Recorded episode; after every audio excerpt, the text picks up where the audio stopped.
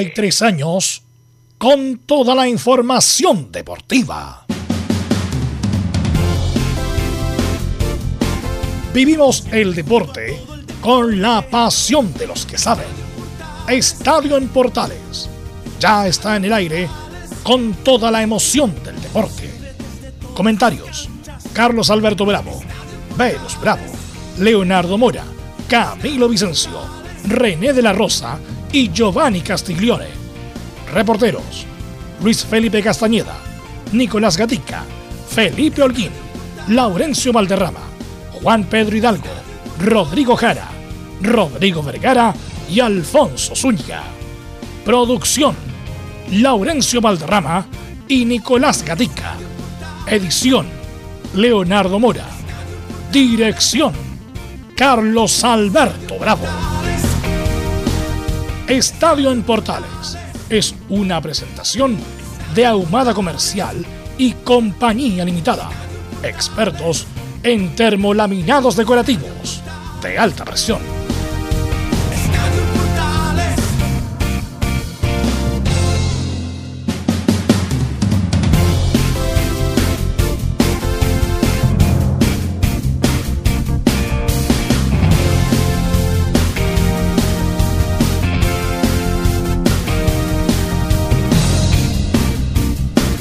¿Qué tal a todos? Muy buenas tardes, bienvenidos a una nueva edición de Estadio en Portales en esta jornada de día miércoles 16 eh, de junio, todavía en plena Copa América, en plena Eurocopa y también con otras novedades que tienen que ver con nuestro fútbol local en esta jornada de día miércoles, ¿ah? porque de a poquito se vuelve a activar nuevamente lo que va a pasar en nuestro país. De hecho, ya está pasando en realidad. Están jugando los partidos de la Copa Chile, pero obviamente lo importante pasó anoche, pero vamos a entrar en detalle más adelante con eso acá en Estadio en Portales. Y pasamos a saludar inmediatamente a los reporteros que nos van a acompañar en esta jornada con eh, la información del día de hoy. En primer lugar, saludamos a don Luis Felipe Castañeda. ¿Con qué informaciones, Luis Felipe? ¿Cómo estás? Buenas tardes.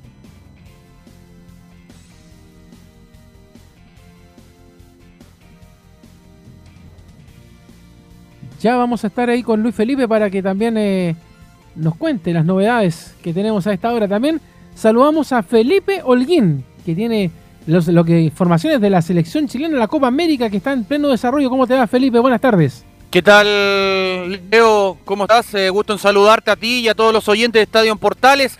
Claro, la selección chilena hoy hizo un trabajo diferenciado pensando en lo que va a ser este partido ante Bolivia. Esto y más en Estadio Portales. Y también están eh, las novedades de todos los equipos, cómo se están preparando para el retorno del torneo local, lo que es la Copa Chile. Ese resumen lo tiene Nico Gatica. ¿Cómo estás, Nico? Buenas tardes. Nicolás. Ahora sí, ¿qué tal? Buenas tardes, Ricardo y toda la audiencia estaba en Portales. Claro, bueno, Colo Colo, la U y la Católica básicamente conocieron a sus rivales eh, de la Copa Chile, colocó Colo Ventral de Codemos en octavo de final. La U va a jugar con un equipo que sorprendió, porque le ganó un equipo de la primera vez, y por supuesto la Universidad Católica va a jugar ante un rival eh, difícil allá en el norte de Chile. Ahí está entonces el saludo también de lo que va a pasar con los equipos chilenos y en las colonias también está la información con Laurencio Valderrama y también con la Eurocopa, porque está a dos frentes don Laurencio Valderrama. ¿Cómo le va? Buenas tardes. Hola, ¿qué tal? Buenas tardes para ti, eh, Leo, y por supuesto para todos quienes nos escuchan en Estadio Portales Edición Central. En cuanto al Eurocopa, por lo menos se jugó el partido que todos esperamos. Francia le ganó a cuadro, al cuadro de Alemania y, más temprano en la mañana Rusia logró su primer triunfo tras imponerse ante Finlandia. Pero lo más noticioso pareciera ser que quedó las colonias, porque no solamente hubo reacciones candentes por parte del Coto Sierra en la derrota de Palestino ante el Agua, sino que además hubo un comunicado de la Unión Española informando, entre otras cosas, que Diego Sánchez no será más titular en la Unión Española hasta que se aclare el tema de, que estaba eh, conduciendo en estado de ebria. Estimados en Estadio Portales. Y ahora sí, Luis Felipe estará por ahí.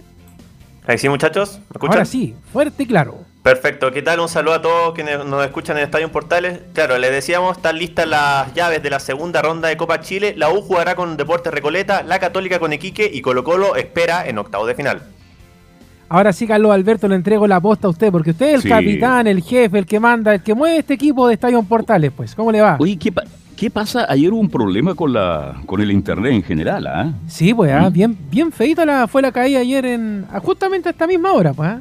Exactamente, y esto repercutió en muchos lugares. Y bueno, nosotros hemos tenido algunos problemas, ya estamos en contacto, así que tú presentaste muy bien todo lo que vamos a analizar en el día de hoy. Hay muchos temas. Así que vamos con los titulares que lee Nicolás Gatica. Nicolás, buenas tardes. Claro, buenas tardes. Analizamos todos los temas de esta jornada de día miércoles ya aquí en Estadio en Portales. Comenzamos con noticias de la Copa América, donde a la espera de la segunda fecha que se jugará jueves y viernes, se dará un hecho inédito en el torneo. Habrá jueces españoles justo para el duelo entre Chile y Bolivia que se jugará en Cuyabá, ciudad que le trae buenos recuerdos al combinado chileno. Se trata del español Gil Manzano y por contraparte la Eurocopa la dirigirá el argentino Rapalini, el duelo entre Ucrania y Macedonia del Norte. Pero todo no es futbolístico y el goleador de Bolivia, Moreno Martín, criticó a la Comebol por jugar esta Copa América. El delantero aseguró que lo que les importa es solamente es el dinero, la vida del jugador no vale nada, se cuestionó. Esto luego de que tras el inicio de este torneo ya van 52 casos de COVID-19 justamente afectando a Bolivia, Venezuela y Colombia principalmente. Nos vamos con una efeméride de la selección chilena. ¿Qué pasó el 16 de junio del 62? Claro, en el Mundial celebrado en nuestro país, el elenco dirigido por Fernando Riera obtenía el tercer lugar.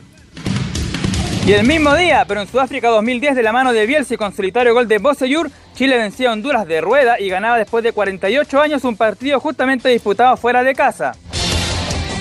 Ya en nuestro fútbol, claro, la NFP declaró oficialmente a Fernández Vial campeón de la segunda profesional 2020 y el elenco penquista volverá a la B luego de 13 años.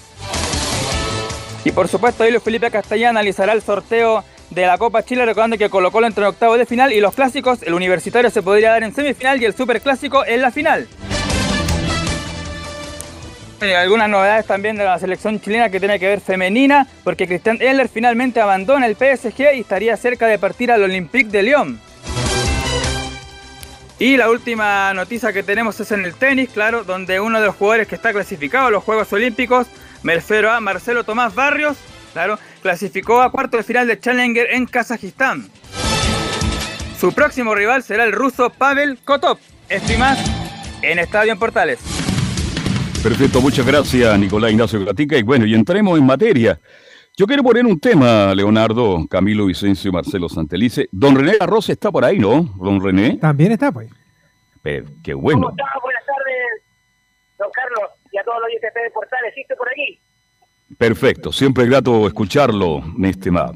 Oiga, más allá de Ben Brereton, hay una cantidad de jugadores extranjeros que jugaron por Chile y es un buen tema porque Ben Brereton dejó gran, una sensación bastante agradable, da la sensación que vamos a tener un buen refuerzo, ¿no es cierto?, que viene de Inglaterra, su madre es chilena, pero revisando hoy día hay una lista impresionante y le pregunto al panel de jugadores que, siendo extranjeros, algunos con mucho éxito defendieron la tricota roja y otros no tanto.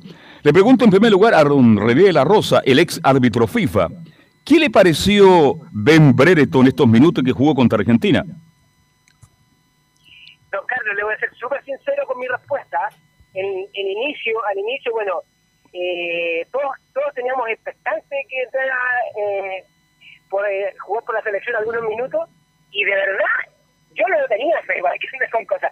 Soy súper sincero, pero a medida que fueron pasando los, eh, los minutos se vio la entrega, no fue un- un así una revelación, pero eh, me alegro mucho que sea un aporte para la selección.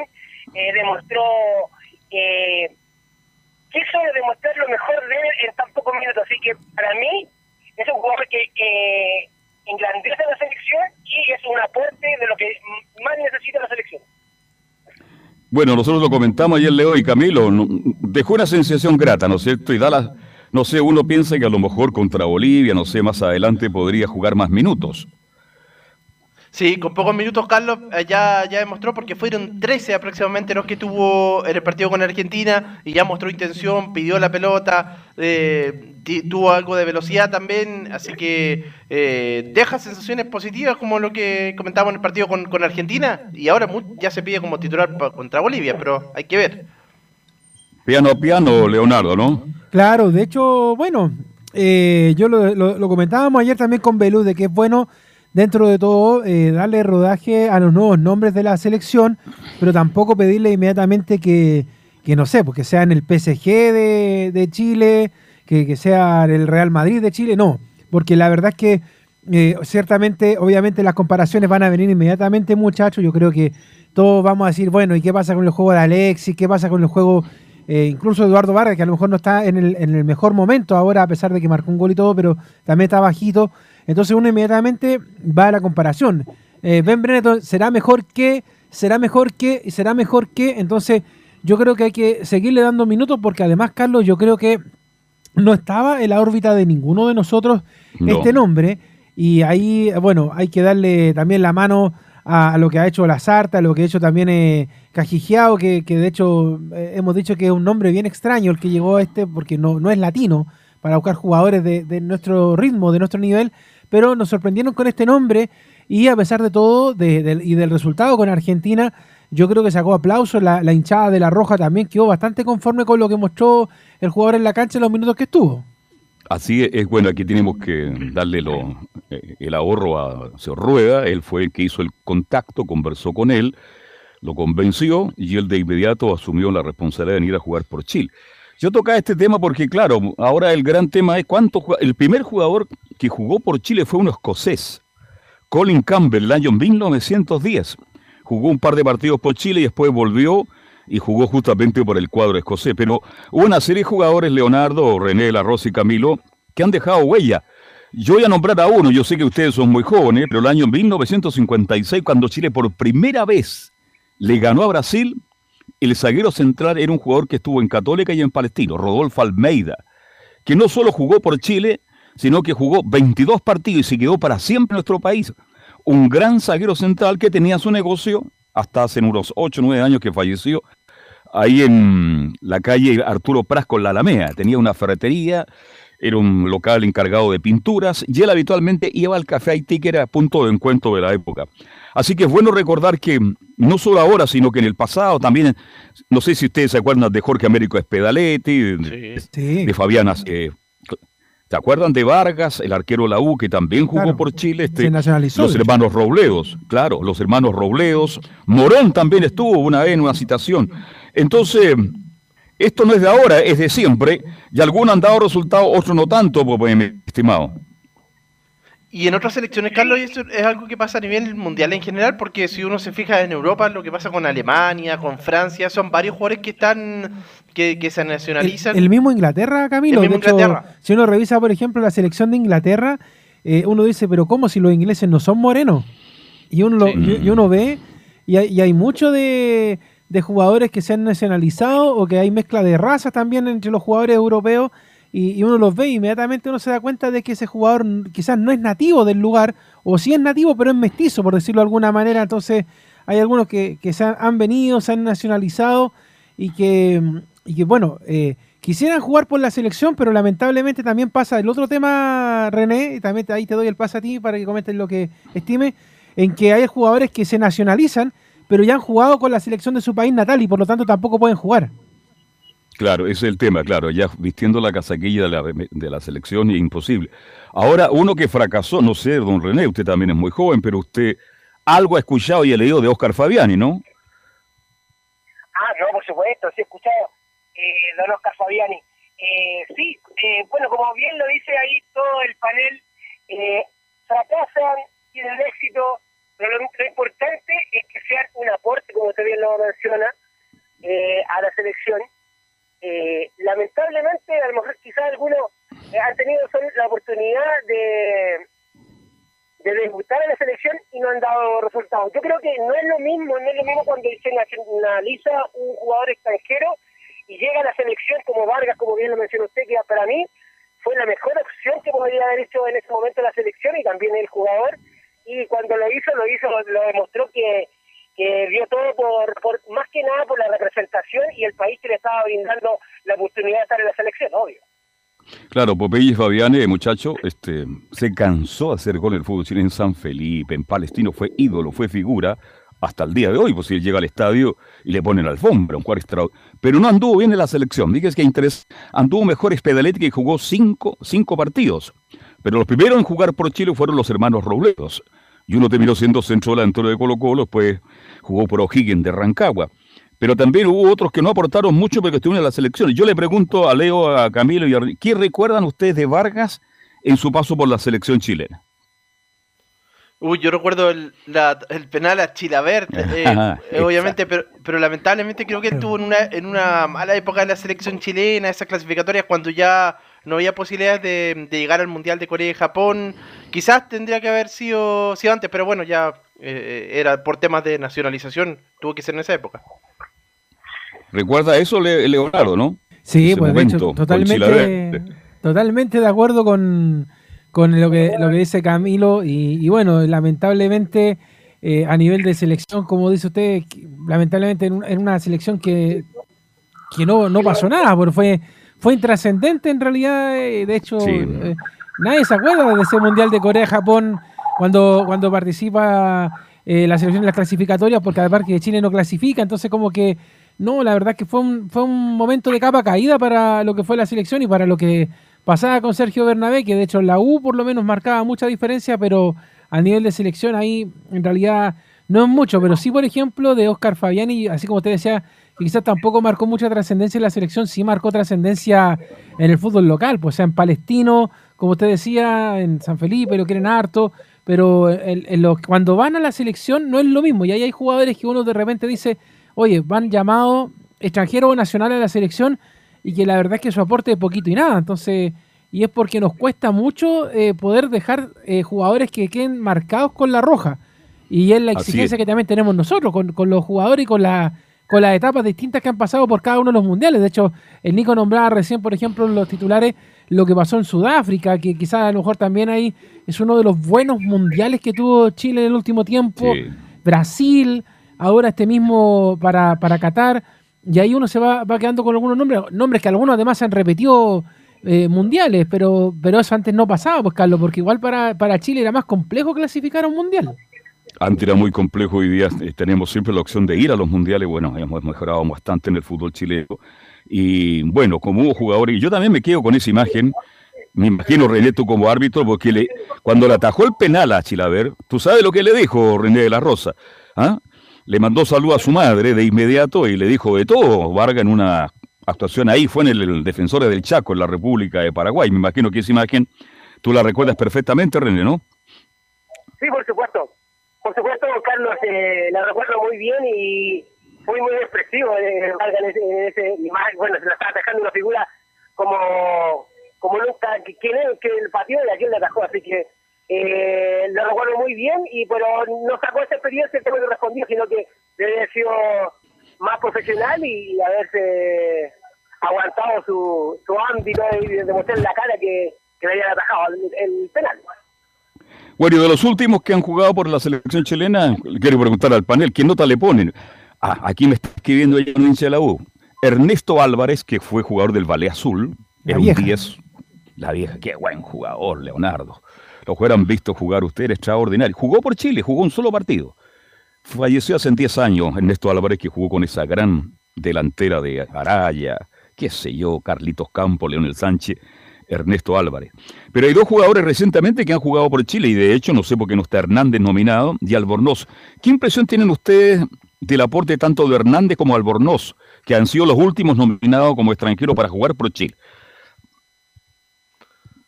A mí me gustó. sí. Ah. Dale, Camilo. Dale. Sí, más, eh, bueno, Albornoz estuvo en esa en el Mundial, pero creo que me quedo más con la presencia de Hernández. Eh, ahora último está tuvo lesionado, por eso creo que por eso desapareció en las nóminas de, de la selección chilena, pero pero él creo que fue un aporte realmente a la selección. Leonardo. Sí, a ver, lo de Mico en un momento fue jugador sensación, incluso me acuerdo que hasta en Colo Colo en un momento le, le, le echaron el ojo, Carlos. Eh, sí. Es una situación muy parecida a la de, a la de Ben Brenneton, eh, no, no hablaba mucho español y, y también, eh, pero en realidad no- yo no sé qué tan relevante podía haber sido su paso por la selección, porque lo- pasa lo mismo que, que está pasando con Brenneton, o sea, la oportunidad se la tenía que haber dado el técnico y haber pod- podido mostrar un poco más en cancha eh, si tenía las condiciones o no. Y por el caso de, de Hernández, eh, bueno, eh, yo creo que también podría haber tenido algo más de oportunidades, pero lamentablemente, Carlos, y aquí viene el gran problema para la selección, es que no, no queremos soltar la rienda de los que, de los que son los, los históricos de la, de la Roja en el Sí. último tiempo. Entonces, es difícil que usted quiera poner un jugador por sobre, no sé, Arangui, por sobre, no sé, yo creo que, lo, por ejemplo, uno de los que ha podido sobrepasar en esta, eh, de la generación, de mezcla entre generación dorada y lo que viene, es, por ejemplo, Pulgar. Pulgar es Claro. a uno de los que ha trascendido de los que vienen en la, en la parte del recambio, pero lo otro le ha costado muchísimo más, y sobre Sí. todo en las posiciones que, que tienen que reemplazar, Carlos, porque, por ejemplo, ¿quién, ¿quién va a querer sacar, no sé, a Charles Arangui de la cancha para poner a otro jugador? ¿Quién va a querer sacar a Arturo Vidal de la cancha para poder colocar a otro jugador? ¿Quién quiere sacar ahora mismo a, no sé, al mismo Eduardo Vargas, a pesar de que uno lo critica por poner a otro jugador en la cancha, sabiendo que uno tiene los jugadores más calados dentro de la, de la participación? Entonces hay nombres que uno puede traer, no sé, Castro, el Niklas Castro y todos los nombres que usted ha querido, incluso de- del torneo local. Ahora esta misma semana que hablábamos un poco de la crítica de lo que había pasado eh, con respecto, por ejemplo, a, Carlos Palacios, que, estaba en el Inter y que viene a probarse la selección también en esta pasada. Entonces uno dice, bueno, es complicadísimo, Carlos, a pesar de que conozcan cómo se maneja el, el camarín de la selección, poner este tipo de jugadores por sobre los históricos que yo creo que todavía rinden para esta pasada en las clasificatorias. Sí, para la Copa América y para la Copa América y para las clasificatorias, que es lo que realmente nos interesa en este instante, son jugadores que están ple- plenamente vigentes, con algunos problemas, pero plenamente vigentes. Así que es difícil darle opciones a otro, mi estimado René de la Rosa. Ah, René tuvo que desaparecer un poquito de la línea Ya. porque está con, con Carabineros de Chile, por eso le digo todo. Ah, ya, ya. Le están pidiendo el permiso correspondiente. Justamente. Oye, hay más fiscalizaciones cuidado, ¿ah? Ahora hay más fiscalización que otros días, así que hay que cuidarse, estar muy atento. Bueno, quería hablar sobre esta etapa porque se habla tanto de Ben Brereton. No sé si lo dije bien porque nadie sabe cómo se pronuncia exactamente. Pero yo creo que a lo mejor eh, con, con Bolivia y bueno, Chile yo creo que ganándole a Bolivia ya está en la otra fase, van a haber dos, tres partidos más donde él pueda tener la oportunidad. Pero en general a todos nos dejó una impresión interesante. ¿ah? Hay que verlo en otro partido, en un partido más largo, ojalá unos 30, 40 minutos. Pero por lo que insinúa en esos minutos, da la sensación de que Dios quiera que no se equivoque nadie y estemos a las puertas de un buen refuerzo por las características, por la potencia, por la velocidad, por la envergadura física. Él mismo decía, me mandaron a jugar entre los centrales y el tipo mostró personalidad y mostró muchas cosas interesantes. ¿Algo más sobre este tema, chiquillo, para ir cerrando ya este capítulo? Sí, pues lo mandan a jugar a esa posición, Carlos, eh, y eso que él generalmente está acostumbrado a jugar por, por, los, por las orillas de allá en, en- en Estados Unidos, justamente, pero lo mandaron a esta ubicación por el, por el porte que tiene, por ahí puede jugar, por el, por el juego aéreo puede, puede ser algo relevante. Y ahora, dice la familia, tiene que aprender eh, castellano, Leonardo Isaac. Claro, y de hecho tiene una vinculación con el sur, han salido hartas notas de, Sí. de él, incluso eh, el otro día me, me llamó la atención una nota que tiene que ver con la familia de él y los, unos famosos platos con un dibujo de una casa, Sí. que no sé si la vio, pero me llamó la atención ahí. Sí, es que el abuelo era, fue el fundador y uno de los dueños de Fanalosa. Claro. ¿Mm? ah, ¿Se acuerda entonces, usted de Fanalosa? Sí. Que ahora Claro. tiene otro nombre, Los Apenco. Los Apenco, ¿Mm? Chile. Exacto. Claro. Así que por ahí, bueno, tiene familia chilena, su madre chilena, no ha perdido el acento la, la señora que es muy buena entre paréntesis, una mujer muy joven, y no ha perdido el acento, así que están todos muy felices, muy contentos con este debut de este muchacho que tiene solo 22 años y que ojalá sea lo que todos esperamos, que sea un aporte, que sea una opción de cambio, de recambio en el futuro de la selección nacional. Bien, dejamos la selección y vamos de inmediato entonces, ¿le parece Leonardo con el Claro. informe de la Copa Chile, del Sí, pues. sorteo? Todo Oiga. lo que está pasando, ¿sí? Qué, qué latero el, el sorteo. Yo sé que los hinchas deben opinar lo mismo, pero una lata esas primeras partes del sorteo, Carlos, que, Oh. que como a- anoche hablábamos con Velo, me chaveamos el sorteo, faltaba que hablara el sonidista del canal para que, porque habló, habló todo el mundo, el gerente de no sé qué, el gerente de no sé cuánto, y le daban vuelta, le daban vuelta, le daban vuelta y se hizo el sorteo. Pero mejor que nos cuente Luis Felipe todo Pero Luis pasó Felipe. Castañeda nos cuesta en detalle lo que pasó. ¿Cómo te va? Buenas tardes. Muy buenas tardes, Carlos Alberto, y a toda la gente que nos escucha en Estadio Portales. Claro, como lo decían ustedes, anoche se realizó finalmente el sorteo de la Copa Chile para ya eh, tener los emparejamientos para la segunda ronda, donde ingresan los equipos de Primera División. Estuvieron en la ceremonia también presentes los capitanes de los tres grandes de Chile, ¿no? El Gabriel Suazo como actual campeón también Colo Colo, estuvo Osvaldo González por parte de la Universidad de Chile y también Alfonso Parot por parte de la Universidad Católica. Todavía no hay confirmación de los horarios establecidos desde la NFB para estos, estos duelos, pero ya están todos los duelos confirmados a la espera también de unos partidos que se tienen que jugar el día de hoy. Antes de darle los emparejamientos, ¿les parece que revisemos lo que fue la jornada de ayer de Copa Chile de esta primera ronda entre equipos de segunda división y primera B para ya tener a los equipos confirmados para la segunda ronda? Eh, fue triunfo de Coquimbo Unido en la Pintana frente a Rodelindo Román por 1 a 0. Fernández Vial le ganó 3 a 1 a Independiente de Cauquenes. Deportes Recoleta, ojo con este equipo que le tocó uno de los grandes en la siguiente fase, le ganó 3 a 1 a San Luis. Cobreloa derrotó 2 a 1 a Deportes Copiapó. Valdivia perdió 3 a 1 con Puerto Montt. Rangers le ganó 1 a 0 a General Velázquez. Deportes Santa Cruz goleó 6 a 1 a Colchagua. Barnechea le ganó 4 a 1 a Deportes Limache. Temuco derrotó 1-0 a Deportes Iberia. Deportes Colina le ganó 1-0 a Santiago Morning. En el clásico Deportes Concepción le ganó 1-0 a la Universidad de Concepción. Deportes Iquique y San Marcos empataron 2-2 y fue triunfo finalmente de los Dragones Celestes 4-3 en penales. Y el día de hoy se juegan dos partidos, como lo decía, San Antonio Unido frente a San Felipe y también Lautaro de Buin que jugará frente a Magallanes. Hay, hay, que detenerse un poquito en el partido de Coquimbo con Rodelindo. Muy molesto Arturo Vidal, ¿ah?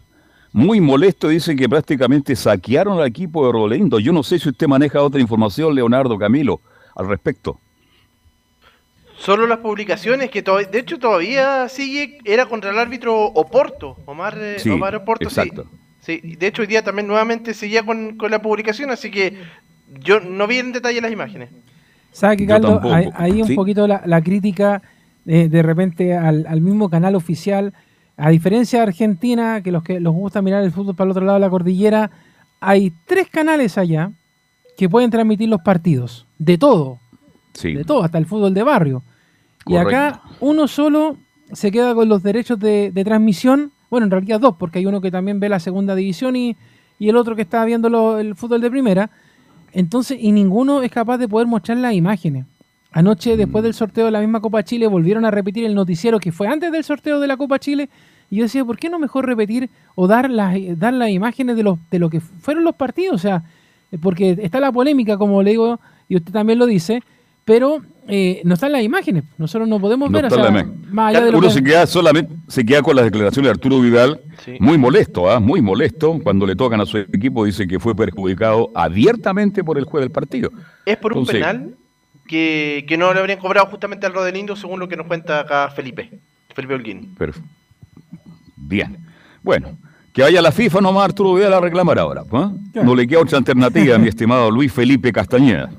Sí, mucho tiempo no tendrá para ir a reclamar, no, porque está enfocado en, o debería estar enfocado 100% en lo que es la Copa América. Revisemos cómo quedaron finalmente las llaves, ¿no? Que era lo más importante de este sorteo con la inclusión de los equipos de primera división. Estos serían los 16 sábados de final, después vendrían los octavos y ahí se reducirían los partidos. El primer enfrentamiento, Deportes Melipilla jugará frente a Ñublense.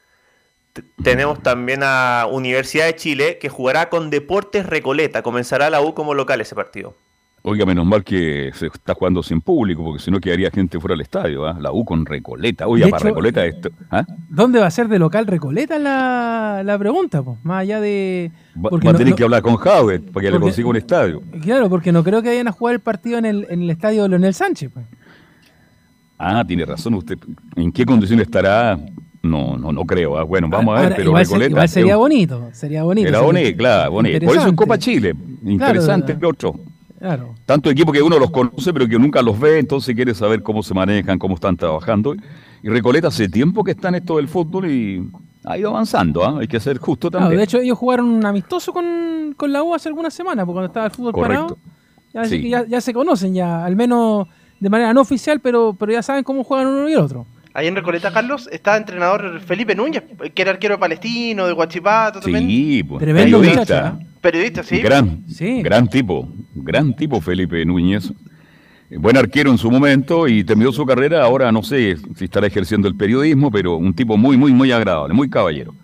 Sí, y que también llegó hace un poco eso, la barrita también ahí. ¿Se acuerda que tuvo un paso por palestino? Sí, está en la banca también. Oye, que le debe gustar al, al- al- al hijo del colega Salabarrita el fútbol. ¿ah? Mire, pero yo cuando lo vi partido, entraba muy tarde, no lo quiero justificar, pero entraba los últimos 7, 8 minutos.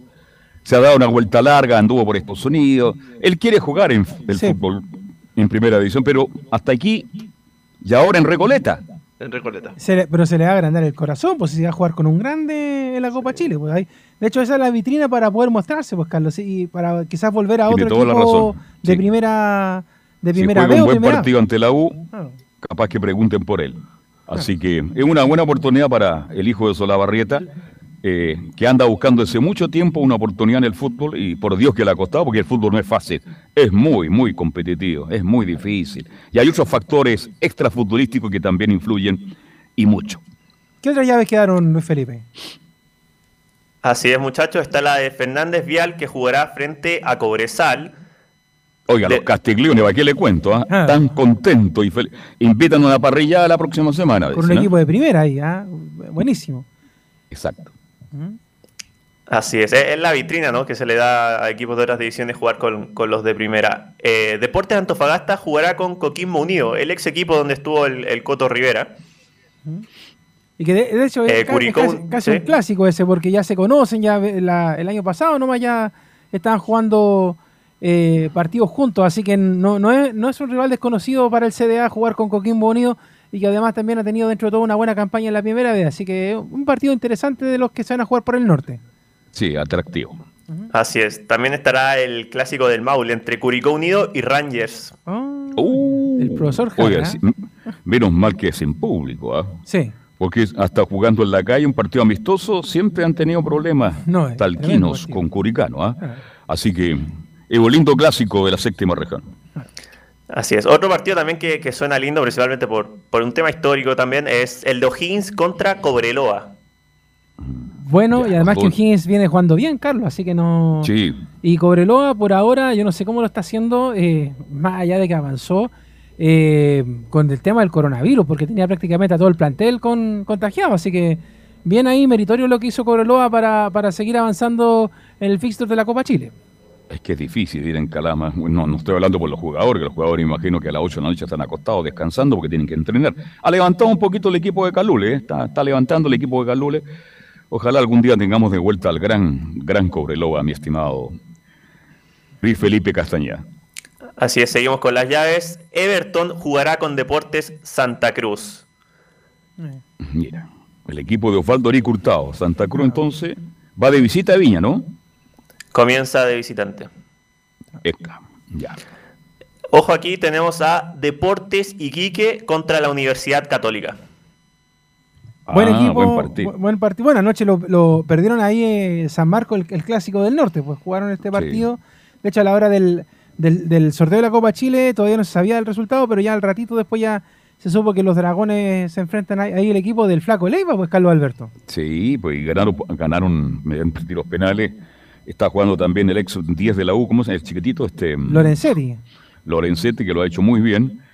Y le va a costar mucho al Flaco Leiva, porque Claro. está muy competitiva la división, la segunda o la B, como ustedes quieran llamarle. Está Claro. muy, muy competitiva. Y, y además ven que la, la Católica también yo creo que lo quiere ganar todo, es importante para la Católica estos partidos, yo no sé si los va, ahí después nos contará mañana bien Luis Felipe, cómo, cuál es la, la idea de, de Poyet, si jugarlo con juveniles, jugarlo con una mixtura, pero yo creo que es importante para la Católica avanzar en la Copa Chile, le generaría mucha confianza, ordenar el equipo, probar un poco lo que viene además por entre medio que se acerca a jugar la Copa Libertadores nuevamente, lo que viene de- del torneo internacional, así que es un buen apronte hacer este duelo con Iquique en la Copa Chile. ¿Cómo cree usted, Camilo Vicencio, que va a enfrentar la Copa Chile Universidad Católica? Yo también creo que va a ocupar, no sé si los, todos los titulares, pero le va a dar oportunidad a jugar, a ver, como me imagino que Bonanote, que se mostraba bastante esperanzado en jugar, por ahí va a ir mezclando entre titulares y suplentes, pensando en la prioridad que es eh, que es Palmeiras, que va a ser la Copa, Liberta- la Copa. Libertadores. Exacto. Palmeira es la pri- gran prioridad. Bien, sigamos avanzando, mi estimado Luis Felipe. Así es, seguimos con Barnechea que jugará frente a Palestino. Pero espérate, si no Te- le gana, si Palestino no le gana a Barnechea, Carlos Camilo, muchachos, Oh, y es muy probable que pierda. si, si Palestino no le gana a Barnechea, lo vuelvo a decir segunda vez, es que ya es como, vámonos todos para la casa. ¿no? Fíjese que Palestino tiene una cualidad, Leonardo y Camilo. Siempre los técnicos que le da mal le da muchos partidos. ¿Cuántos partidos le dio a Basay? Uh, Pero le ha ido mal al Coto Sierra. Le ha ido mal al Coto Sierra. Yo pensé que ayer, cuando nos informaba Laurencio de la derrota del cuadro tricolor, podría pasar algo, pero por ahora todo está tranquilo. Sigue el Coto Sierra a cargo de la dirección técnica del cuadro tricolor. Así es. Eh, siguiente partido, Deportes Colina. No, perdón, me, me faltó el anterior. Santiago Wanderers frente a Deportes Concepción, que viene a ganar el clásico frente a la U de Conce. Oye, ese, ese, ese es el Conce bueno, dicen algunos. po. El Deporte Concepción, Sí. el, el Lila. El, El Lila, porque la U de Conce, la verdad es que por más que estuvo harto tiempo en primera, no, no tiene mucha afición en primer lugar. Y, no tiene la confianza de la, de la comuna, de la gente. Este es el equipo que yo creo que, que le va bien. Pero y Wanderers por el otro lado, que ya lo, le- le- lo hemos criticado bastante, y no solamente nosotros, sino que los colegas del puerto también de la Portales de allá, porque ha sido un equipo que en realidad, si el palestino anda mal, Wanderers anda pésimo. Anda horriblemente mal. Bueno, están esperando que llegue agosto para contratar tres o cuatro jugadores. Yo no sé si por tiempo le alcanzará a Camilo Vicencio porque el campeonato sigue avanzando y resulta que está en el fondo el viejo y querido Wanderers. Con un punto nomás, un- solo, ese- solo un empate que fue contra, contra O'Higgins, en nueve fechas no, fue realmente malo, por eso el cambio de entrenador y tiene, tiene un plantel realmente corto, Santiago Wanderers, con tres a lo mejor le podría alcanzar, pero es agosto recién. Sí. Difícil la- el momento que vive Santiago Wanderers, mi estimado Luis Felipe. Así es, ojo con este duelo. Deportes Colina frente a Deportes La Serena. El ganador de esta llave jugará en octavos de final frente a Colo Colo. Recordemos que el cacique, por ser actual campeón, ya está clasificado a la fase de octavos de final. Uy, partidazo. Colina Colo Colo. ¿Se ¿Se imagina? En el fútbol todo es posible. Oye, pero, pero y- Colina y- Colo Colo. Y para Colina se le agrandaría el pecho. ¿Ah? Claro. Imagínese. Yo me acuerdo de otro Colina, Julio Martínez Colina. Ah. Ah, yo- yo No conozco, sé si sigue concejal todavía o no. yo conozco algunos que tiran para Colina, pero que no es lo mismo. Sí, y no es lo mismo. ¿Y qué será el cacho Ormazal? Estoy preocupado por él, se fue. Sari. Bueno, siga- sigamos avanzando. Y mejor. la Serena, bueno, Sí. que ya, ya sabemos, conocemos a los jugadores Fernández, Chupete, todos los que tiene ahí. Yo creo que si uno tiene que apostar ahí, apostaría más a los papayeros, pero tampoco conocemos mucho Sí. de la propuesta de Colina. Yo lo que sé de Colina es que tiene varios ex azules ahí jugando en, en el equipo. Está Leo Vázquez, está Seba Ramírez, que lo- algunos de los que ubico, Matías Bizama jugando en ese equipo de, de Colina. Tiene igual jugadores que venían del fútbol semiprofesional y que armaron ese plantel de la zona norte de Santiago. Así es. Bien, algo más, Luis Felipe, te- nos faltan partidos todavía, ¿no? Sí, falta. Sí, vamos con los que faltan. Deportes Temuco frente a Unión La Calera. ¿Cómo ve ese partido, Ujú. Carlos? Eh, Esa llave. Ya. ¿Cómo la ve usted, Carlos? Camilo, Calera, Temuco. Temuco Bueno, tiene buen plantel, ¿ah? sí. sí. El equipo dirigido por, Mar- eh, por Marcelo Sala, el equipo, eh, del cual es dueño Marcelo Sala. Sí, buena llave también, no va a ser fácil para Unión La Calera. Son más parejas, yo creo, esa justamente esta, esta llave entre equipos de primera B y, y primera. Pero Calera debería, por lo hecho en el campeonato, debería tener obviamente el favoritismo. ¿Quién más Así es. sigue? Seguimos con Puerto Montt contra la Unión Española. A ver, la Unión Sí. viene, viene bien, así que por lo tanto quizás si uno pone fichas las pone en el equipo de la Unión. Ahora con lo que pasó sin Sí. arquero titular, ahora sí, lamentablemente por lo que le pasó al muchacho, que nos contará bien Laurencio. Portomón que le ganó a, a Valdivia en el partido de ayer. Pues ahí don Emilio está un poquito preocupado por Valdivia que se fue a la, a la segunda profesional, no, no ha dado pie con bola y Portomón que está en el casi casi, Carlos. Si usted revisa las estadísticas de Portomón en los últimos años, está ahí a un pelo de subir, peleando con, no sé, Rangers, con Temuco, que son equipos que ya nombramos. y, pero, pero ahí eh, también es un buen partido para ver eh, cuando se enfrente esa llave. Le falta un empujoncito a Puerto Montt. Buen trabajo, Jorge Aravena. Lo sacaron también porque, bueno, han invertido, quieren volver pronto. Tiene un hermoso estadio ahí mirando la isla Tenglo. Es fabuloso ese lugar, así Claro, que. líder de la B, me dice acá que el el- Nico Gatica. Sí. ¿Quién? El líder de la líder B, en este, en este minuto. Oye, oye, Gatica anda muy bien, ¿ah? Anda bien en otoño, invierno, ¿ah? No, extraordinario el Nico. Anda. eh, Es un balazo. Bien. Sigamos revisando, Luis Felipe Castañeda. Sí, y las últimas dos que quedan son dos partidos que primero se van a dar hoy día y de ahí se conocerá finalmente la llave. Eh, San Antonio Unido jugará frente a San Felipe y el ganador jugará con Guachipato en la segunda fase. Y Van a la- jugar en el nuevo sí, estadio, me imagino, ¿no? En, en San Antonio. Así es. en un hermoso estadio para 4.500 personas, un estadio maravilloso, una cancha espectacular, el nuevo estadio que tiene San Antonio, el querido puerto. Así que, y vamos a ir ahí a, al pajarito Valdés, pues. Claro, ahí pues, está el y pajarito. Y, si no, avanza San Felipe, que fue el equipo que recordemos llegó a la final con Melipilla por la primera vez en el torneo pasado, que también dentro de todo es un muy buen plantel y un guachipato que, que viene de capa caída después de lo que fue su participación en la Sudamericana. Así que es interesante, el- según el rival que le vaya a tocar, le va a tocar bien competitivo al equipo de la usina en esa llave. Cerrado el capítulo, Luis Felipe. Queda el último. Última llave, sí. Y ojo con este partido porque había habló el Cifu sobre la situación de Lautaro Ewing, que hoy juega con Magallanes. La- el Cifu estaba pidiendo que se reprogramara el partido. ¿Y por qué eso, Luis Felipe? Claro, el comunicado que solicitan es por la situación de de la condición deportiva en la que llega Lautaro Ewing luego de todo este conflicto que ya conocemos, que ha- han pasado solo 24 horas desde que se le dio la, la última información y creen que eso necesita más tiempo para la planificación de un partido, en este caso frente a Magallanes por la Copa Chile.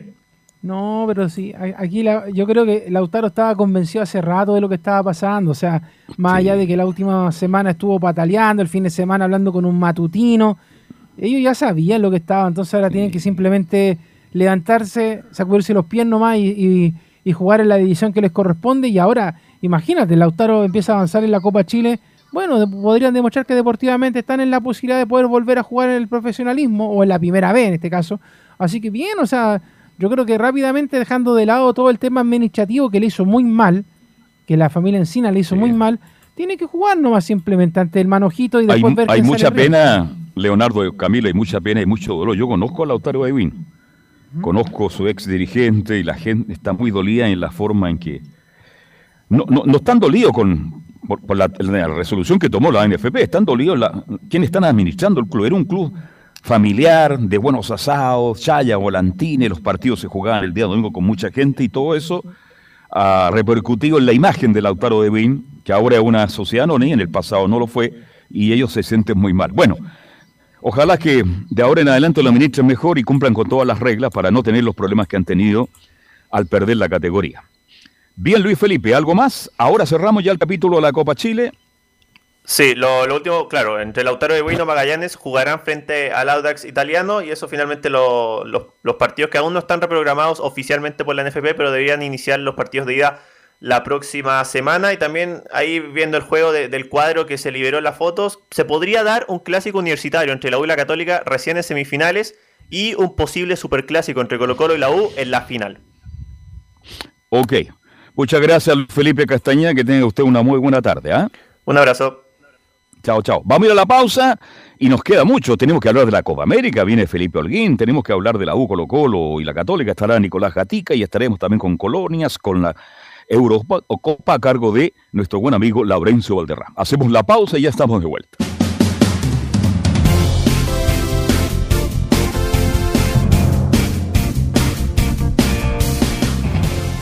Radio Portales le indica la hora. Las 2 de la tarde, 18 minutos. ¿Quieres tener lo mejor y sin pagar de más?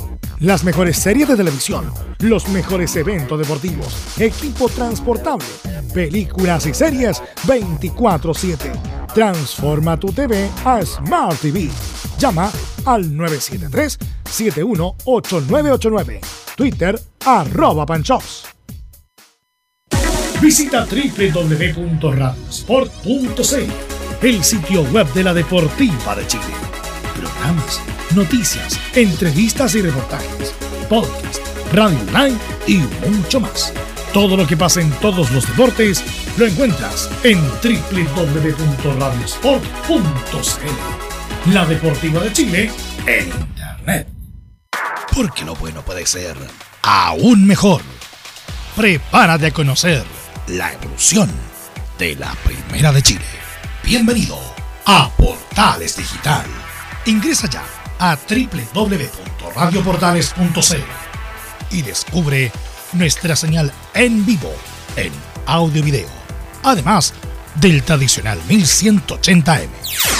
Mantente al día con las últimas informaciones de Chile y el mundo e interactúa con nosotros a través de nuestras redes sociales en Facebook, Twitter e Instagram. Recuerda www.radioportales.cl La nueva multiplataforma de la Primera de Chile ahora es aún mejor. Termolaminados de León, tecnología alemana de última generación. Casa Matriz, Avenida La Serena, 776 Recoleta. Foro 22 622 5676. Termolaminados de León. Desde todo Chile. Desde todo Chile. Y para todo Chile. Y para todo Chile. Portales Digital está en todas partes. www.radioportales.cl Entre Marco Grande y Marco Chico, media vuelta y vuelta completa. Escuchas Estadio en Portales en su edición central. La primera de Chile, uniendo al país de norte a sur.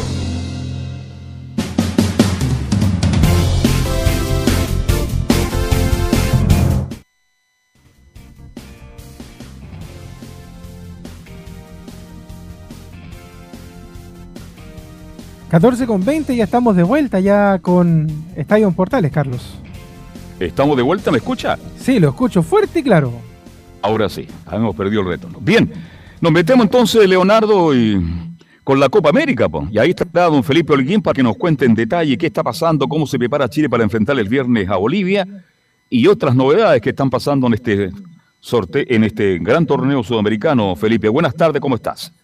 Muy buenas tardes, Carlos Alberto. Gusto en saludarlo a usted y a todos los oyentes de Estadio en Portales. Claro, como lo decían titulares, eh, Chile hoy hizo un trabajo diferenciado eh, respecto a, lo que venía haciendo anteriormente en los entrenamientos y hoy se quedó en Río de Janeiro para en la tarde ya embarcarse eso de las 3 de la tarde hora chilena a rumbo al, al estadio donde va a tener que hacer eh, de local allá ante Bolivia el día viernes en el Arena Pantanal en Cuyabá donde el seleccionado chileno, eh, bueno, como lo mencionaba, hay dos hombres que hicieron el trabajo diferenciado porque también eh, eh, se hablaba mucho de, estos dos jugadores, de Gary Medel, quien salió en el, en el partido ante Argentina, y también eh, Eduardo Vargas, quien eh, presentaba eh, molest- molestias físicas, pero se, está bien y podría también va a ser titular estos dos jugadores insignes de Chile. Además, por precaución, también se tomaron varias, dos jugadores en este caso, como lo son Carlos Palacio eh, y Francisco Sierra Alta, presentan las siguientes eh, eh, lesiones. Una es de Carlos Palacios que tiene un E15 de tobillo izquierdo. y el otro de Francisco Sierra Alta, quien tiene un edema muscular de bajo grado. Eso significa que podría ser titular, pero está en estudios. Y eso sería más o menos lo que hizo Chile hoy por la mañana, que fue su último entrenamiento, ya pensando en el partido el día viernes eh, ante el combinado boliviano, a eso de las 5 de la tarde, que va a ser el duelo allá en el Arena Pantanal, Carlos Alberto. Yo pienso, Leonardo y Camilo, que Chile repite el mismo equipo. No sé que si están todos bien, van a salir con ese equipo que, que partió jugando. Y a medida que cómo se va dando, este, buscarán otra alternativa. En un Bolivia que prácticamente tiene el 50% de su plantel separado producto por el COVID y por eso Martins reclama y reclama que no hay respeto por los jugadores, etcétera, etcétera. Vale decir que mm, Bolivia, si es un equipo débil que enfrentó a Chile por la clasificatoria, ahora un equipo que ha perdido 7 o 8 jugadores titulares. Claro, y además no solamente, no solamente ellos, como lo decía el Nico, también está la, la selección de Venezuela, la selección de Colombia también que han tenido eh, bajas por el producto del coronavirus y sin contar también, Carlos, a, algunos funcionarios, algunas delegaciones que han tenido también problemas con el tema del coronavirus. De hecho, esta semana salió el reporte y eran 52, si no me equivoco, las personas Sí. en total las que estaban con coronavirus, Camilo. 52 personas, sí, ese era el último reporte hasta la jornada del día martes. Y, y claro, lo que decía Carlos respecto a la situación de Bolivia, eh, sí, no tiene a sus dos principales de los referentes, como Lampe, el arquero, y, y bueno, Martins, usted lo decía, así que va a ser completamente distinto al partido que, mm, o al rival que enfrentó a Chile acá en San Carlos. Así es, un equipo mucho más débil. Bueno, Sí. preocupémonos de Chile. Qué lástima lo de Bolivia, pero creo que se abren mayores posibilidades, eh, Felipe Holguín, para que Chile saque un buen resultado el próximo día viernes. Claro, y al respecto de, de lo que bien decían ustedes, Bolivia eh, tiene también bajas, como lo mencionaban ustedes. eh, tienen un arquero a Cordano, que iba a ser el arquero titular del combinado boliviano, eh, y de los que se repiten, bueno, Bejarano, Justiniano y Jusino. Entre Sagredo, eso sería la saga más o menos eh, de memoria que también entrenó el equipo boliviano, pensando también en el duelo de Chile y buscando esa revancha que busca también Chile por ese punto perdidos eh, por el eliminatorias. Pero, ¿qué les parece si pasamos a, revisar las declaraciones? Porque también eh, al respecto de esta polémica que se armó, Alberto, bien lo decíamos, eh, el día de ayer por el eh, penal que salió favorecido Chile esta vez. Escuchemos las declaraciones de donde habla el juez Vilma Roldán y dice, tenemos intervención de un posible penal. Jugador número 8. Considero que tenemos intervención para un penal. Voy a llamarlo. Perfecto, dame otro ángulo. Ponme cuidado, ahí tenemos tiempo. Voy a llamar al árbitro. Me vas a dar esta primero. Perfecto, y me das la primera. Wilmar, Wilmar. Le recomiendo un on-field review por la situación de penal. Tengo un potencial penal. Ok, vamos a mirar. Wilmar, el jugador número 8 juega primero el balón y después el jugador número 3 imprudentemente le pega al jugador número 8. Dame un looping de la acción que te dije, Vamos, por vamos a mirarla. En cámara lenta, por favor. Lenta ahí, eso. Vamos a mirar, vamos a mirar. Me avisas cuando estés. Sí, ya, ya, ya llegué acá. Ahí, déjala ahí. Vamos a mirarla, vamos a mirarla. Dame atrás. estoy ya en el...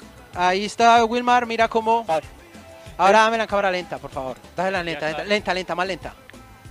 Tengo otro ángulo por si quieres verlo. Mira, el jugador vamos 8 aquí. y le pega aquí el jugador número 3. Ok. Dale, dale, dale una atrás. Dale una atrás, una atrás, atrás. Dale una atrás. No, esa, esa cámara atrás. Eso. Primera Ospina. Vamos con la primera. Eh, toca el balón Arturo y después hay una jugada imprudente dentro del área del jugador número 20. Número del tres, jugador número tres. 3. Tiro penal, tiro penal sin tarjeta. Es la táctica. Es la táctica. No, no, por eso. Ya, esa es. Vamos. Dale tiro penal sin tarjeta. Ahí estaban las declaraciones y bueno, este esta información que decían del penal que favoreció a Chile ante Argentina, eh, en donde pateó bueno eh, el eh, jugador Arturo Vidal y después convirtió el hombre el ex azul Eduardo Vargas, pero Leo, pensando ya en, en lo que está haciendo esta, esta selección chilena con estas dos bajas sensibles que tendría de último minuto, ya como lo son y como lo decía eh, Carlos Palacios y también el jugador Sierra Alta, que podría perderse eh, Sierra Alta, en este caso eh, no poder jugar hasta los octavos de final.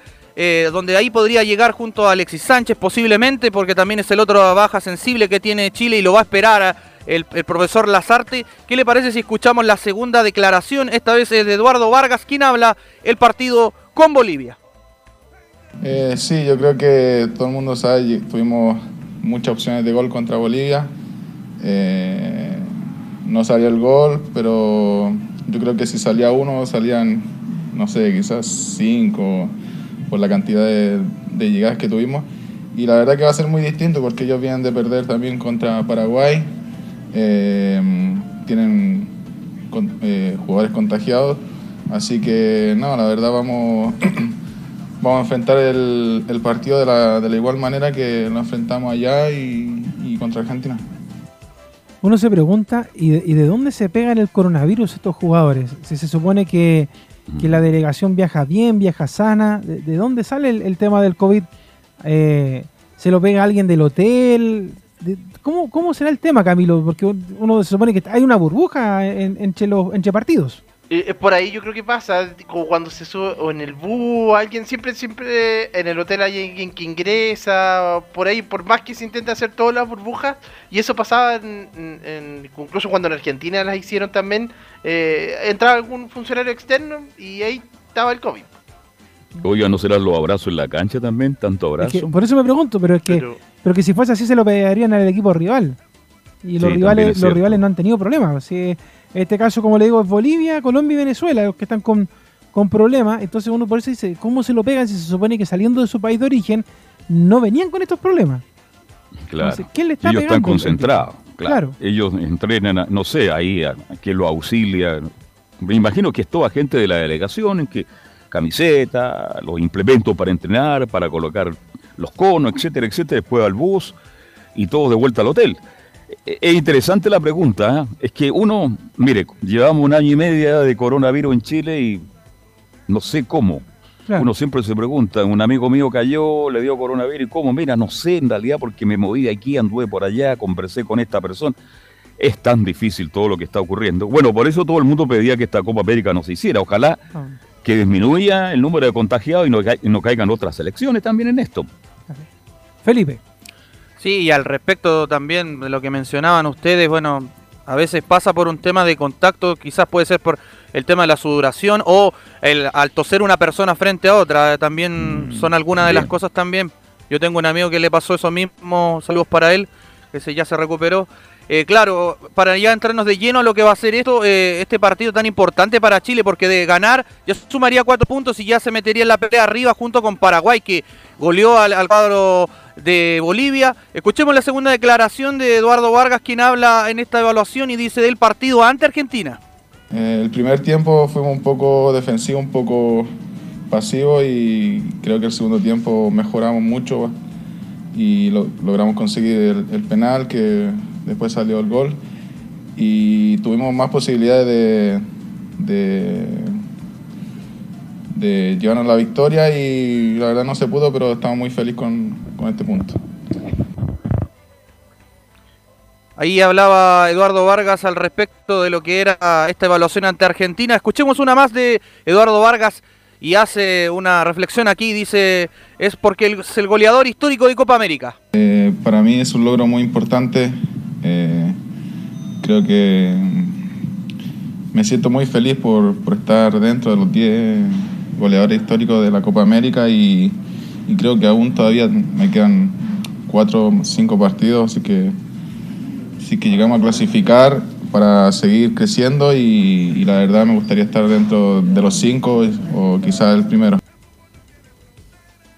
Ahí estaban las declaraciones de Eduardo Vargas, don Carlos Albert. Sí, es que sabe lo que va? es que no me llega el audio de retorno, no escuché a Eduardo Vargas, el máximo Pero, pero- pero artillero estaba hablando de que es el goleador histórico de la, de la Roja por la Copa América, Carlos, y uno de los Sí. 10 mejores de eh, las selecciones a nivel de Copa América. O sea, eh, son buenos números a pesar de que no ha tenido quizás eh, en el último tiempo un buen desempeño, ha estado más bajito, ahora le salió por cosas circunstanciales ese gol que, que le quitó prácticamente a Arturo Vidal. Arturo. Pero, pero yo creo que Vargas, dentro de todo, es un muy buen jugador para la selección chilena.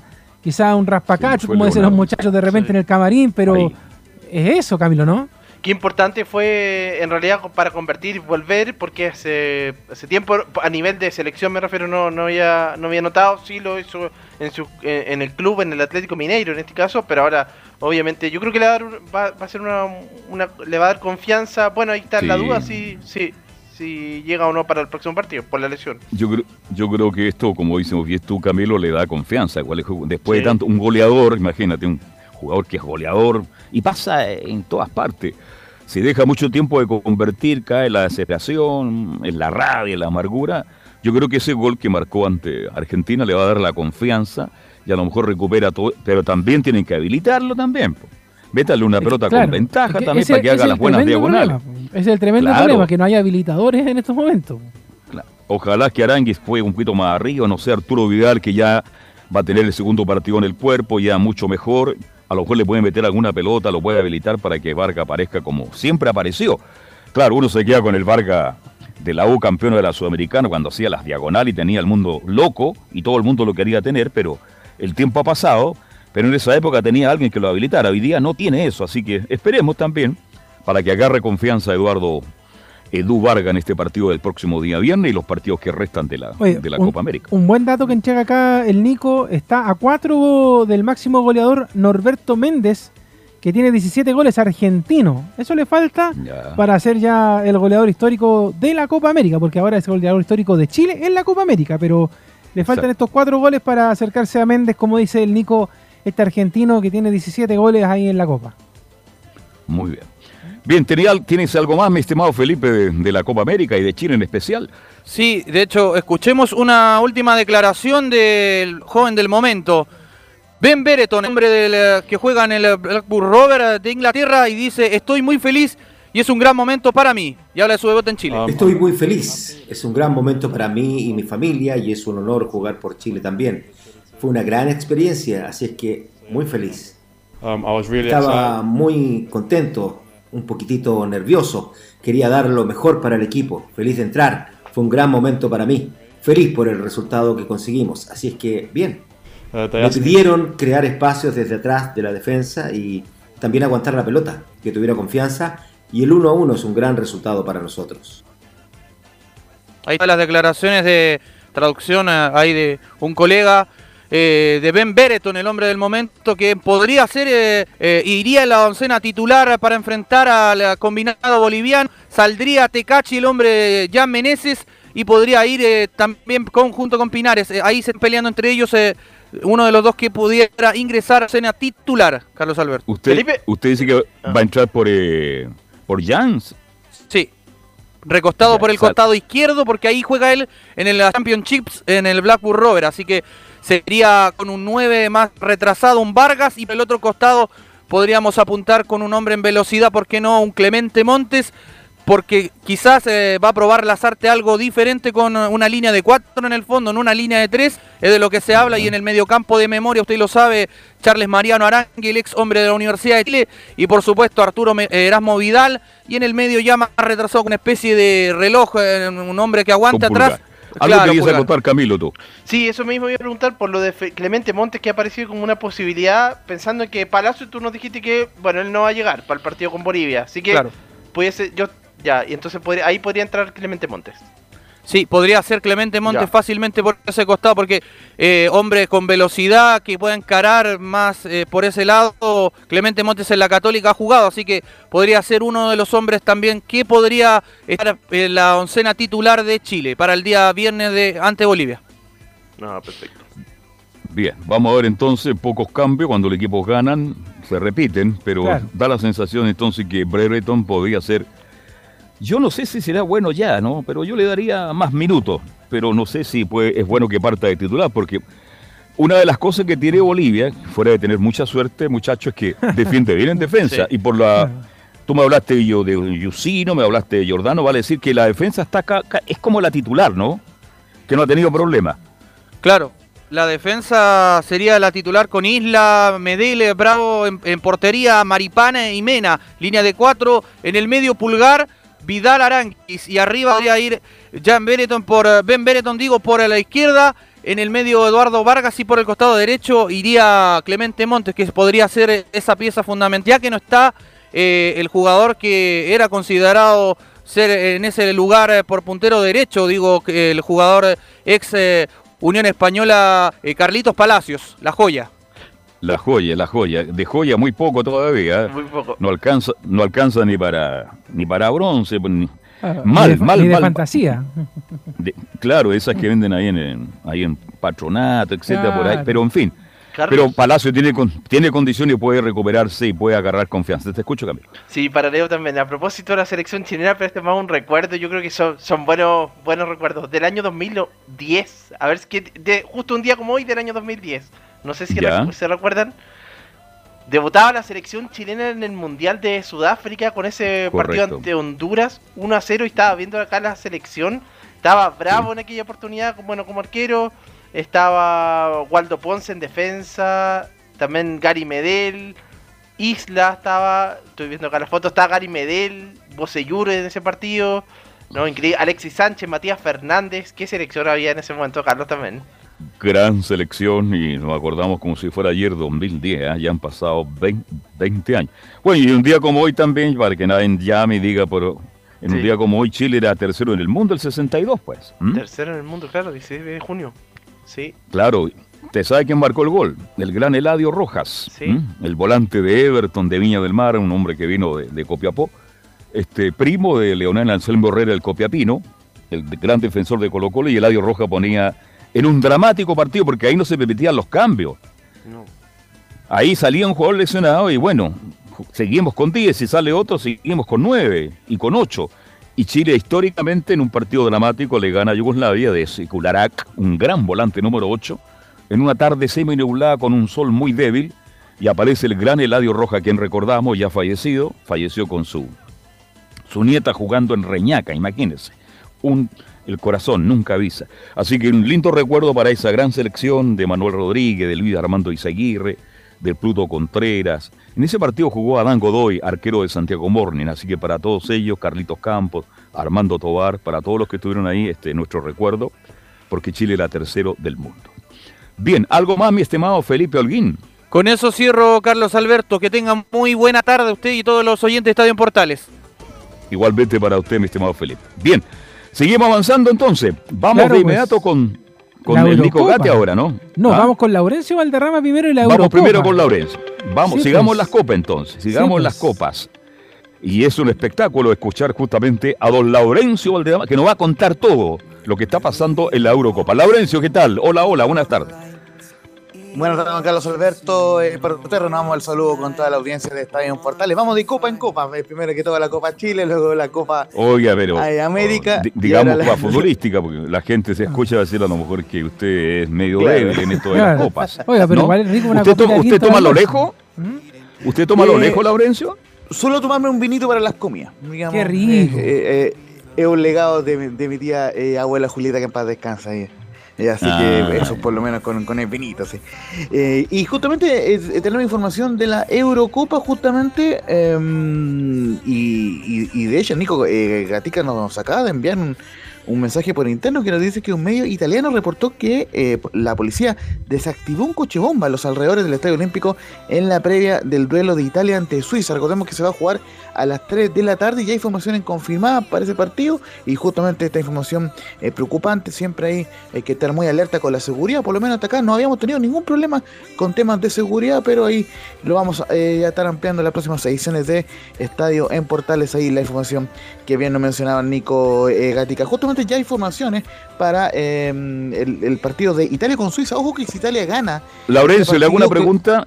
Laurencio, y, le quedo a Leo y a, Camil. ¿Vieron el partido de Francia-Alemania? Yo no lo pude ver porque tengo una, situación bastante extraña acá en la casa. Ahora estoy transmitiendo en el patio de la vecina. ¿ah? Eh, y, y no vi el partido. Dice que fue muy buen partido. No sé, cuénteme algo. Mire, eh, justamente el cuadro eh, de Francia mostró las credenciales como para ser el principal candidato a, ganar esta Eurocopa, es el equipo, es el actual campeón.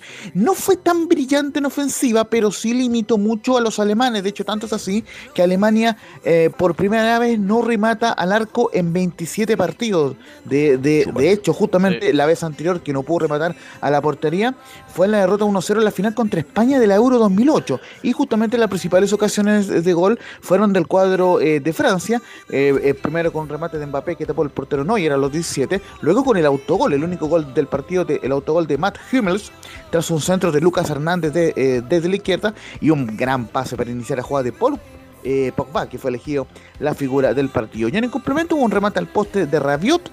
Eh, los alemanes solamente inquietaron con remates desviados de Gossens o de Sané, pero no pudieron rematar a puerta. Eso es lo que consignaba la estadística. Y finalmente el árbitro le anuló bien anulado dos goles tanto a, a, Kylian Mbappé como a Karim Benzema. Eh, eran golazos por lo demás, pero fueron anulados por Osai. Así que muy bien por Francia que presentó la credencial. Cuéntame. De hecho, sí, justamente lo que iba a plantear, eh, lo de Francia, claro, una propuesta igual a la que tuvo en el último mundial, de esperar también, o sea, de plantearse bien en la parte defensiva y eh, con las contras tiene, tiene, bueno, tiene jugadores tremendos desde el mediocampo hacia arriba con, bueno, Griezmann que no fue la figura ayer, pero sí, Pogba, los pases, eh, Mbappé también es otro que es desequilibrante arriba, eh, Karim Benzema que también tuvo un buen compromiso, lo ganó bien Francia al final.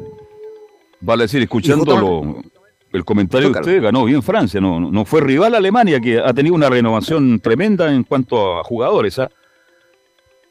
Fueron y justamente el, el, cuadro germano que tiene una transición importante porque se va Joaquín Love en esta, mm, en esta Eurocopa. 15 años estuvo eh, bajo el mando de, de, Alemania. Recordemos que reemplazó a Jürgen Klinsmann eh, después del Mundial de Alemania 2006 y fue campeón de, del, del, Mundial del año 2014.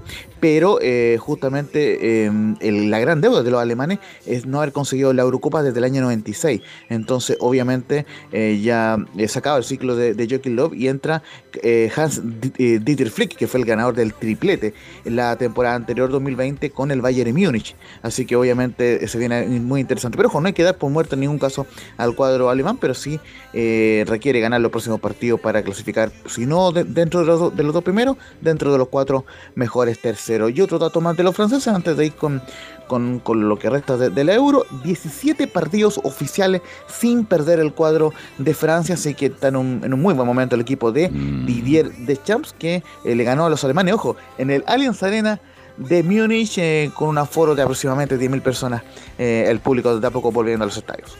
Gracias por informarme. Quiero mandar un saludo al que está en la transmisión por hacer recuerdo de quien les habla, porque uno tiene que ser generoso, vos Camilo sí. Vicencio. ¿ah? Así que un saludo para Manuel Tesanos Pinto y para Claudio Palma por hacer referencia a alguna de las tantas frases que yo he inventado desde el fútbol. Así que muchas gracias. Y de verdad que el partido no lo vi. Si por eso le estoy preguntando más allá de cualquier cosa a Laurencio y Camilo, yo el partido no lo pude ver y uno de ustedes dejaron claro que fue mucho más Francia que, Alemania, definitivamente, ¿no? Sí, así fue. Y, y, solamente sale que, por ejemplo, en el segundo tiempo, eh, Alemania tuvo mucho la posición del balón, pero no, no pudo inquietar eh, mayormente la portería eh, de Hugo Lloris Camilo. Sí, yo totalmente de acuerdo. Creo que fue una en todo el partido, una clara de, Alemania en el segundo tiempo, de Nabri, me parece que fue, que pasa por el, el travesaño, pero fue la única. Claro, eh, entonces justamente el triunfo de Francia sobre eh, Alemania. Y la jornada de hoy tuvo algunas particularidades, justamente vamos a ir eh, avanzando rápido en honor al tiempo, que Rusia le ganó 1 a 0 a Finlandia en el partido que, que abrió la fecha 2, ya estamos en la segunda fecha de la fase de grupos, em, en, una, en un partido bastante particular, porque por ejemplo los cinco se le anuló un gol a, a Palo, que fue el héroe de, de, Finlandia en el partido anterior ante Dinamarca, el partido donde sufrió esa conmoción.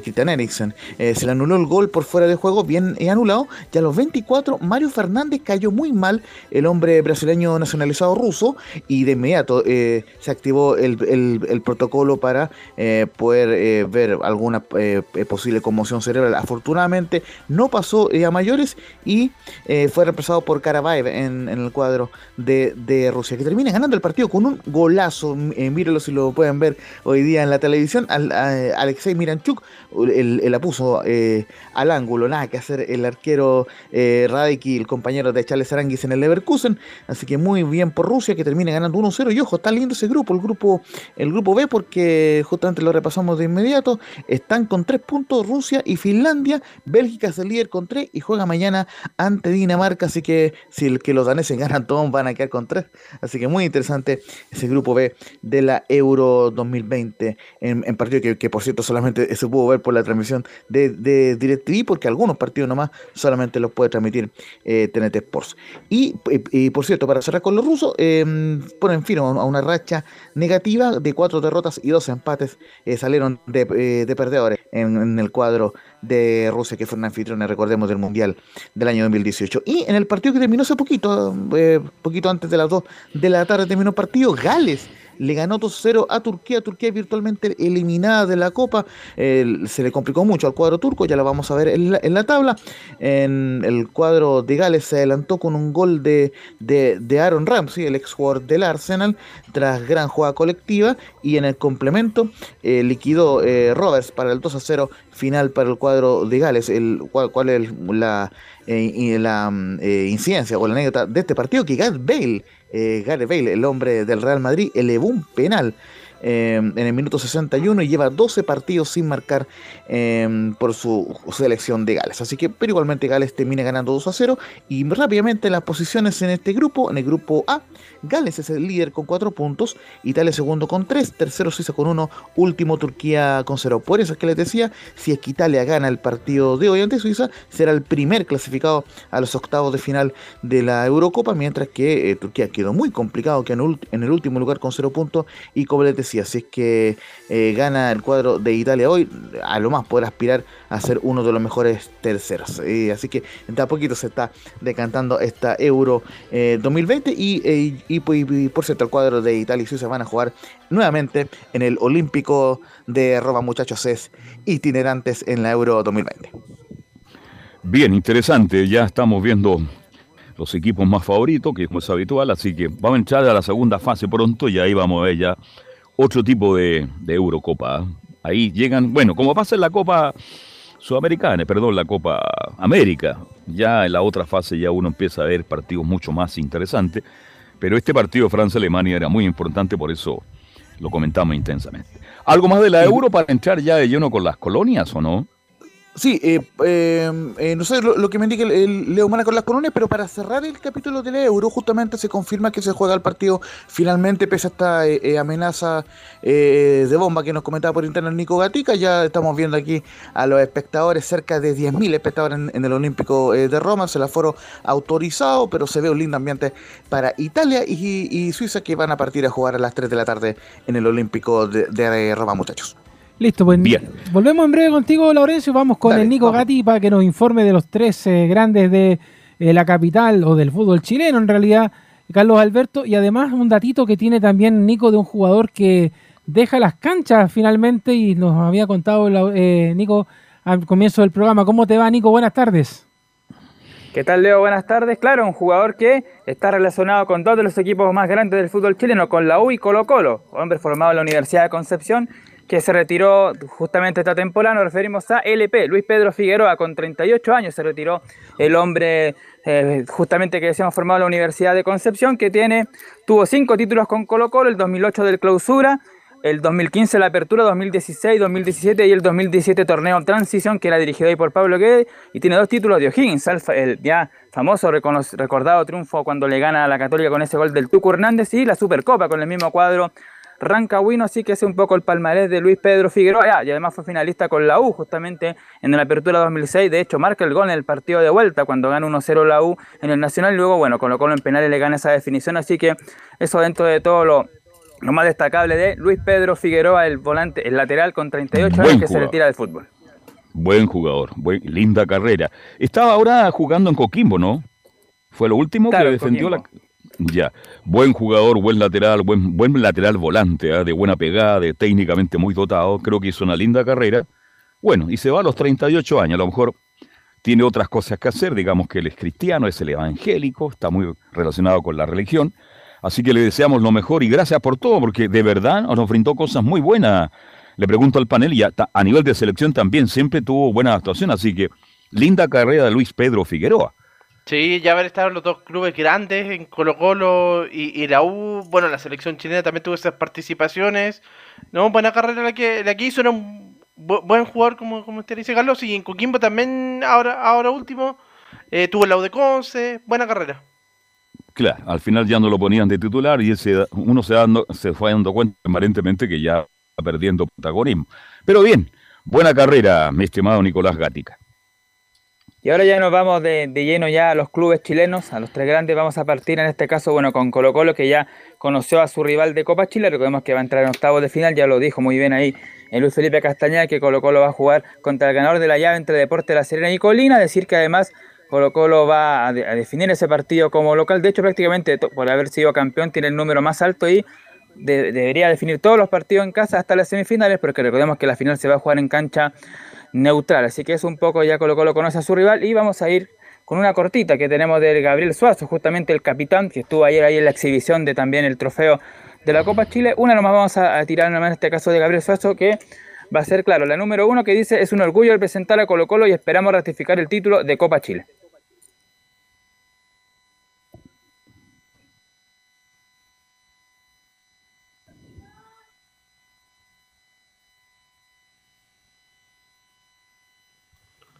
Ya vamos a estar con eso, Nico Gatica. ¿Ah? Está difónico. Claro. ¿ah?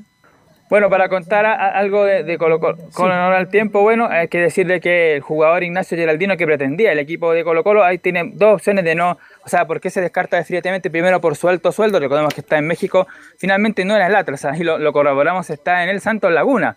Así que primero por el alto sueldo y segundo porque además el técnico del equipo mexicano, digo, también lo tiene considerado. Dijo que va a tener que pelear el, supuesto y todo eso. Así que por lo tanto, por el alto sueldo y por la consideración que tiene bien el técnico del Santo Laguna, que recordemos, Santo Laguna fue finalista en el último torneo de los playoffs mexicanos. Así que bueno, es difícil que este jugador pueda llegar. Va a tener que seguir buscando otras opciones en el extranjero. Cuando se libere el cupo de Nicolás Blande, recordemos que no, no tiene. Eh, no tiene, ¿cómo se llama? Eh, cupo de extranjero, porque Blandi ya tiene los, los, cinco cupos, los seis, así que por lo tanto tiene que buscar un delantero chileno en estos momentos. Así que en eso está un poco la, búsqueda, el, justamente el equipo de, Colo Colo. Nicolás Gatica y al panel. Yo sigo mucho a la espiga blanca. Usted sabe quién es la espiga blanca, ¿no? Sí. ¿Mm? Y claro, eh, Leonardo Vélez. Leonardo Vélez, espiga blanca. Allá en Recreo, en Viña del Mar, y se mandó ¿ah? Un Twitter espectacular. Blandi gana 90 millones de pesos mensuales. Arriagada no más de 500 mil, incluso tiene que compartirlo porque siempre hay uno. ¿Y cuánto me toca a mí? Y resulta que Espina, dice Leonardo Vélez, sigue dando cátedra la televisión y no responde por los 90 millones de pesos que paga Colo Colo y este muchacho Arraigada que está apareciendo recién gana menos de 500 mil pesos mensuales. ¿Qué les parece este Twitter de Leonardo Vélez?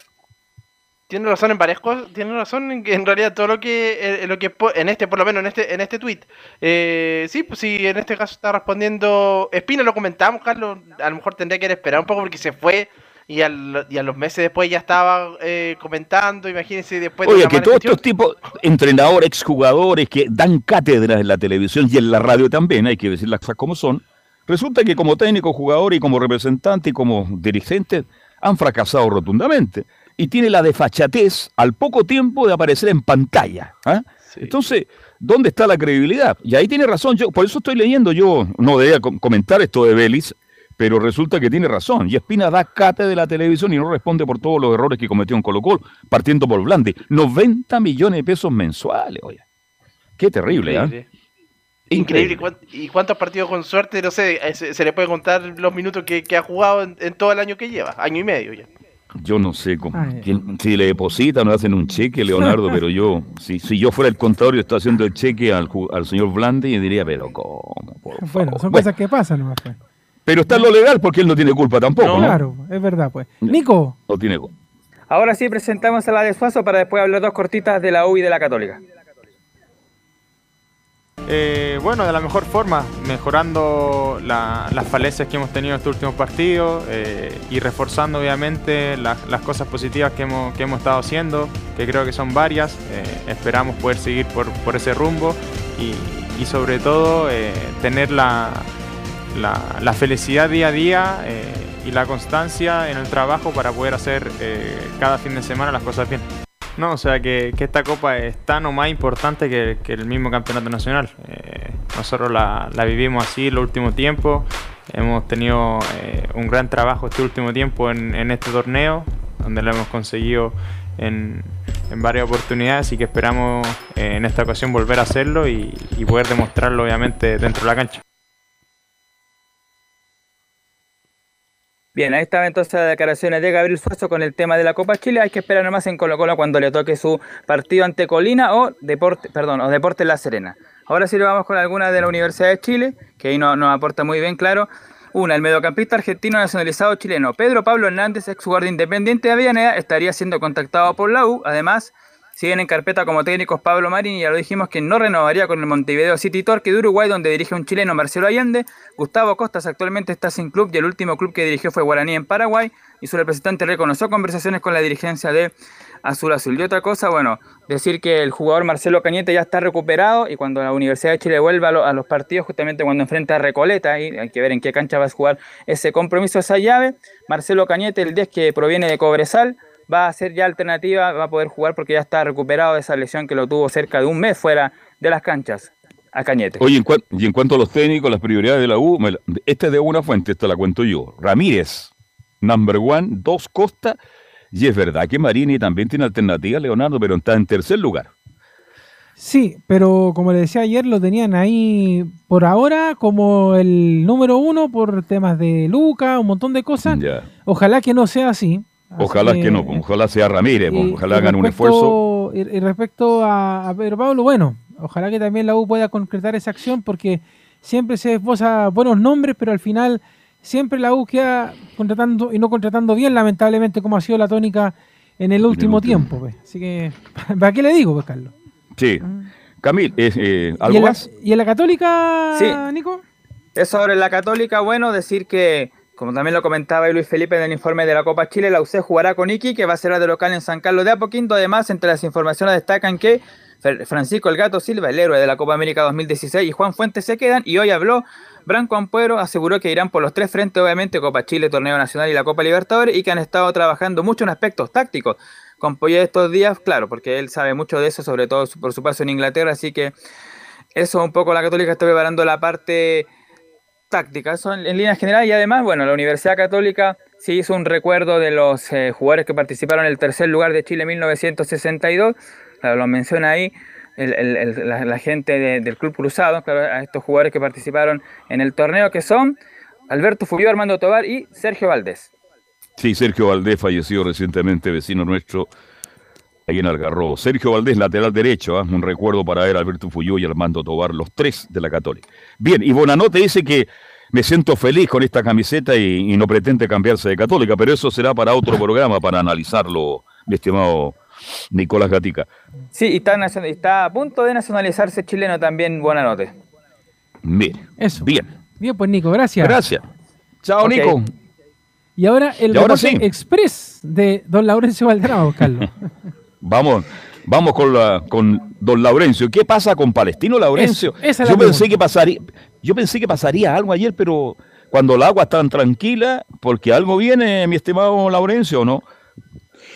Justamente por lo menos en resultados, eh, y, eh, ju- em, en resultados muy complicado el cuadro de Palestino, porque justamente le hicimos una pregunta al Coto Sierra en la conferencia, que responde de, forma muy escueta, ya la vamos a escuchar con el, con el trabajo de, de- de Leo Mora, pero justamente yo le pregunté por el torneo nacional, que lleva dos triunfos en ocho partidos que jugó, eh, solamente ocho puntos de 24 posibles, pero ojo, sumando las dos campañas, torneo nacional y Copa Sudamericana, Palestino tiene tres victorias, cuatro empates y nueve derrotas, es decir, 13 puntos de 48 posibles Palestino. Lamentablemente, muy mala campaña, muy distinta a la, a la que el mismo Coto Sierra mostró en la segunda rueda del año pasado, que le permitió eh, estar peleando por, el- por clasificar a la Copa Libertadores, pero que solamente la alcanzó para Copa Sudamericana. Así de mala ha sido la campaña hasta el momento de Palestino. Y justamente le preguntamos al Coto Sierra por esa eh, eh, situación, comentario en Portales, eh, si que se siente con la energía como para seguir en el cargo. Y dice en la número 02, ese tipo de cosas las hablaré con los dirigentes, no con la prensa. En atención a la campaña eh, de Palestino van 8 puntos de, de 24 posibles, de que lamentablemente fueron eh, eliminados de, de la Copa Sudamericana. ¿Usted se siente con la energía para seguir eh, hasta fin de año? Eh, muchas gracias. Ese tipo de cosas, si las quiero hablar, las voy a hablar con quien corresponda, no a través de la prensa. Muchachos. Te dejo Bien, ¿no? Eh, eh, yo la- lamentablemente no, no la escuché, pero me imagino que el Coto Sierra, con esa alegría que tiene de hablar, con esa energía que tiene, eh, está justificando lo injustificable. Yo no sé qué irá a pasar con él, Lo que, definitivamente. pasa, lo, pero... lo que yo le decía a Carlos, si pierde con Barnechea en la Copa Chile, yo creo que ya la situación no da para más. Eso Ahí yo todo. creo que el Huawei, el Huawei, el presidente palestino va a tomar alguna medida, pero muy mala campaña de palestinos, lamentablemente. No sé si es que alcanzamos a escuchar una más eh, del Coto donde justamente se refiere a lo que viene en Copa Chile, muchachos. Dale, Laurencio. Vamos, con- entonces con la 04 dice que pretendemos ir con lo mejor a la Copa Chile. No, con lo mejor, pero la Copa Chile tiene, tiene ciertas reglas que, que bien, bueno, yo no, no las comparto, pero hay que aceptarlas y que hay que tratar de adaptarse a esas reglas para poder jugarlas, sea el equipo que sea. Uno no es que uno quiera decir, no, voy a jugar con, con- con el mismo equipo, con lo mejor, con una aventura, porque al final uno tiene que partir de la base de las reglas que están impuestas, ¿no es cierto?, en, en ese campeonato para poder armar el equipo. Y esa de las reglas se refiere obviamente, Laurencio, al tema de los juveniles, ¿no? Exactamente, porque la Copa Chile eh, obliga a los planteles eh, a tener entre los 18 convocados, o, los que van a los partidos, cinco juveniles, y de ellos tres tienen que estar en canchas. El juvenil, entiéndase, jugadores sub-21. Entonces es complicado. Justamente el Vitamina Sánchez, de hecho, también se refirió a esa regla, pero obviamente de una forma mucho más eh, tranquila, porque obviamente el Auda está como puntero del ah, campeonato nacional. Así que eso es con el cuadro de, Palestino, que tiene que jugar, recordemos, ante Barnechea de Jaime Pizarro. Ojo, interesante equipo eh, que tiene varios jugadores formados en Colo Colo, así que puede ser un hueso duro de roer en la Copa Chile de, de Barnechea.